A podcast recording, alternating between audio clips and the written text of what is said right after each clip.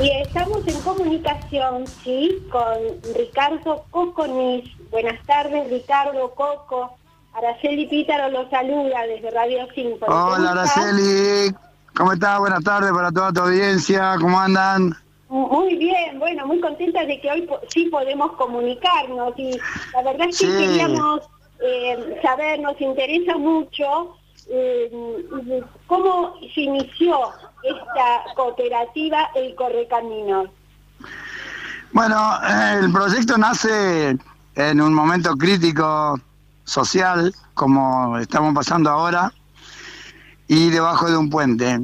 Eh, la necesidad de poder eh, encontrar una opción en el sistema laboral, económico, generar ingresos, es que un grupo de familias que vive bajo el puente eh, decide estudiar el, la espiral de la gestión y de esta forma comenzar a, a construir ¿no? una oportunidad de trabajo.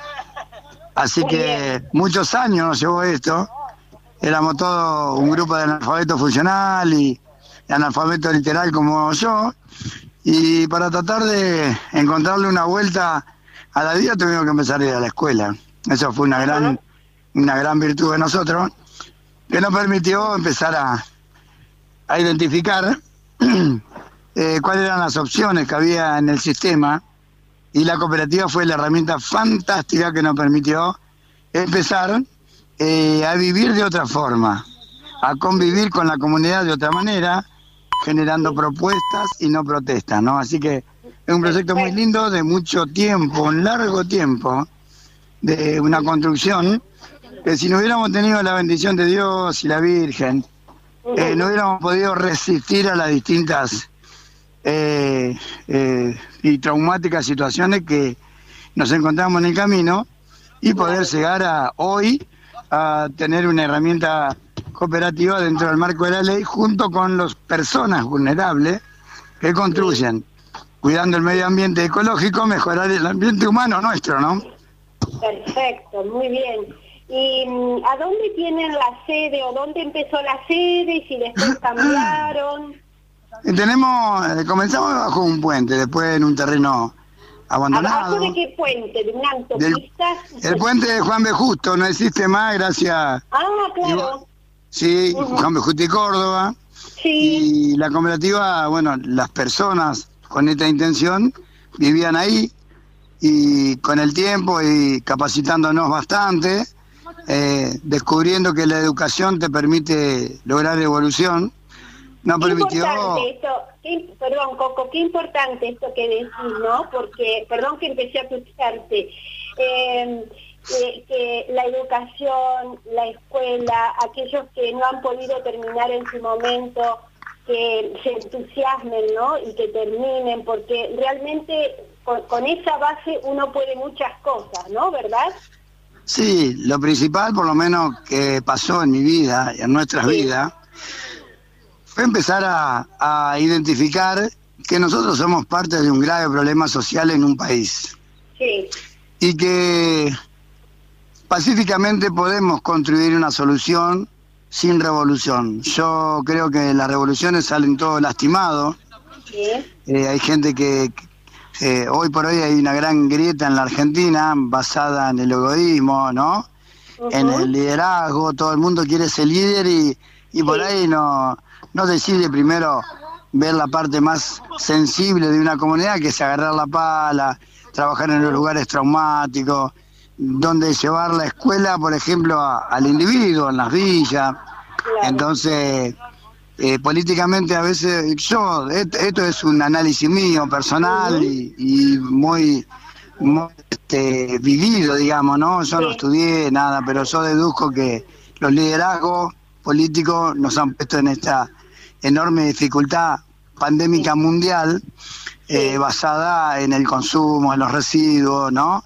En la mala gestión de los residuos y también eh, hay muchos intereses de poder someter a una comunidad mundial, eh, someterla a, dirigirla y yo creo que nosotros somos capaces, si nos educamos medianamente, de dirigir nuestras propias vidas, ¿no? Y no dirigir la vida de los demás, ¿no? Claro. Vos Así que... que se capacitaron mucho. Eh, eh, concretamente, ¿dónde se capacitaron como para saber manejar esta cooperativa?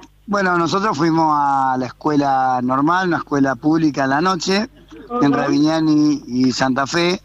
Estamos hablando de años 2006, 2007, 2008, antes también.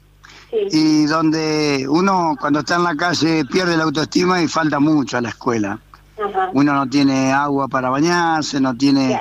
O sea, uno va a la escuela y todos tienen olor a perfume y vos sos un perro mojado, todo el mundo se corre de tu lado. Es muy traumático ir a la escuela en esas condiciones. Pero bueno, yo llegué al segundo grado y, y después aprendiendo a leer y a escribir, es donde decido también darle una vuelta de tuerca, invitado por una señora directora de APL.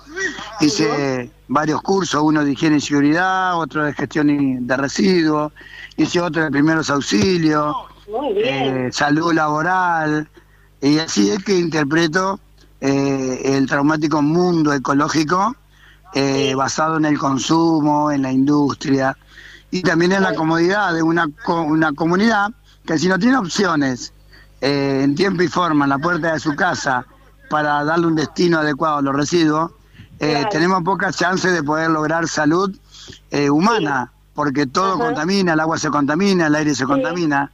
Entonces nosotros decidimos retirar en la puerta de, los hogares, como hacemos con Julia ahí en San Isidro, eh, gracias a Ramón Lanú, que también nos da una mano ahí en San Isidro, gracias a Ramón tenemos también un, un predio eh, de nación en, en Capital, en provincia. ¿A dónde está ese predio? ¿En eh, uno está en La Tablada, provincia de Buenos Aires, y otro está en Barracas, Capital Federal. Yo he visto en las redes un galpón, pero lindísimo, con una maquinaria que suben todos esos, este, eh, bueno, no sé cómo se llaman los... los Autoelevadores, compactadoras, compactadoras camiones, bueno, todo es gracias a una buena gestión de una administración pública que ve el vaso lleno de una comunidad y puede identificar, gracias a sus visiones, de que una comunidad puede superarse trabajando. Y nosotros presentamos un proyecto de trabajo a la administración pública anterior. Y fuimos muy bien atendidos por la señora Stanley, por Sofía Torroba, por eh, un montón de gente, Francisco Sotelo, no sé, un montón de gente que eh, nos permitió eh, acceder a herramientas y no a plata, porque nosotros mostrábamos un trabajo y hablábamos de herramientas para ejecutar una tarea, involucrar a la persona vulnerable a generar recursos económicos basados en los residuos para generar también calidad de vida. Creo que ese fue nuestro gran mérito y creo que lo entendió esta meditación y nos dio una mano tremenda, nos sacó de la calle. Así es sencillo. Eh, en concreto ahora tienen una camioneta eh, y cómo, cómo recorren la ciudad, qué días o qué días van a San Isidro, por ejemplo, o sé que a lo mejor en, otros lados, como para que la gente sepa eh, dónde recorren. Bueno, nosotros trabajamos ahora basado en el decreto presidencial, ¿no? Hay un decreto que nos permite salir, eh, digamos, sin un permiso. Entonces, cuando tenemos el permiso, juntamos todos los pedidos que tenemos y recorremos la ciudad, la provincia, San Isidro. San Isidro vamos cada 15 días a ver a Julia, que los vecinos se dieron un predio, claro, se dieron un predio, ahí juntan los residuos, cada vez están juntando más materiales limpios, ya están enviando material ferroso como hierro, puertas, ventanas, vidrio, plástico, y donde un barrio como San Isidro, una comunidad como San Isidro, merece tener un servicio que le responda a las necesidades de darle un buen destino a los residuos. Muy importante, no solo porque se cuida el ecosistema, sino que se genera empleo a personas vulnerables como Coco, como quien está hablando. Si ayer un cartonero arrastraba un carro, vivía en la calle, gracias a que los vecinos destinan adecuadamente los residuos, como Julia, San Isidro y muchos barrios, eh, yo pude salir de la calle junto a 53 familias más. Y es muy importante. perdón, por las lomas también pasás, lo digo como para que la gente de San Isidro sepa. Eh, por la zona de las lomas también. No conocemos, pero si los vecinos se ah. comunican con nosotros, podemos organizar eh, eh, un, punto de encuentro donde una vez a la semana o cada 15 días eh, ir a buscar los materiales, porque imagínense, estamos en Capital Federal. Es bastante eh, traumático económicamente ir hasta San Isidro. Ahora, si se juntan muchos vecinos, Claro. Es, eh, es viable que nosotros vayamos a buscar los materiales a San Isidro, ¿no?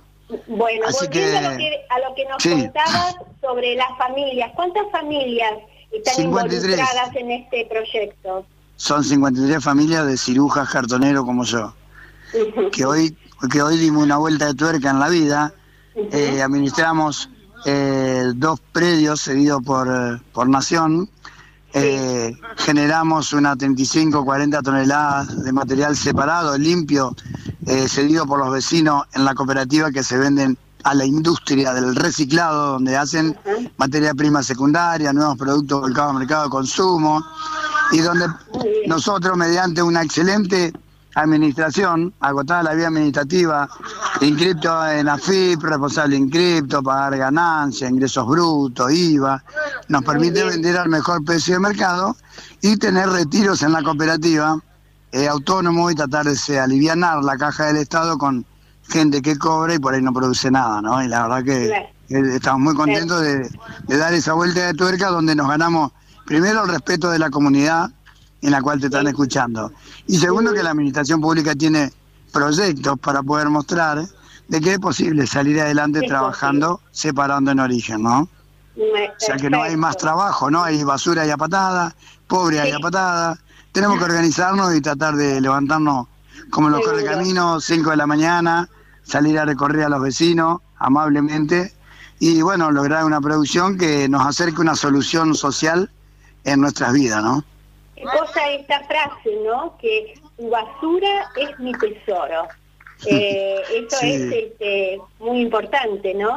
Y es la filosofía que vimos que la basura no era tal, son recursos, que si uno la gestiona, la mima como una bonita novia, eh, como a su mamá, como a su papá, la respeta, y eso te puede dar un plus, este, si la tratás bien, eh, primero es en la salud de las personas, Sí. y segundo las personas vulnerables como los cocos, eh, que puedan trabajar todos los días, cumplir horarios, estar dentro del marco de la ley, tener un seguro, ¿no?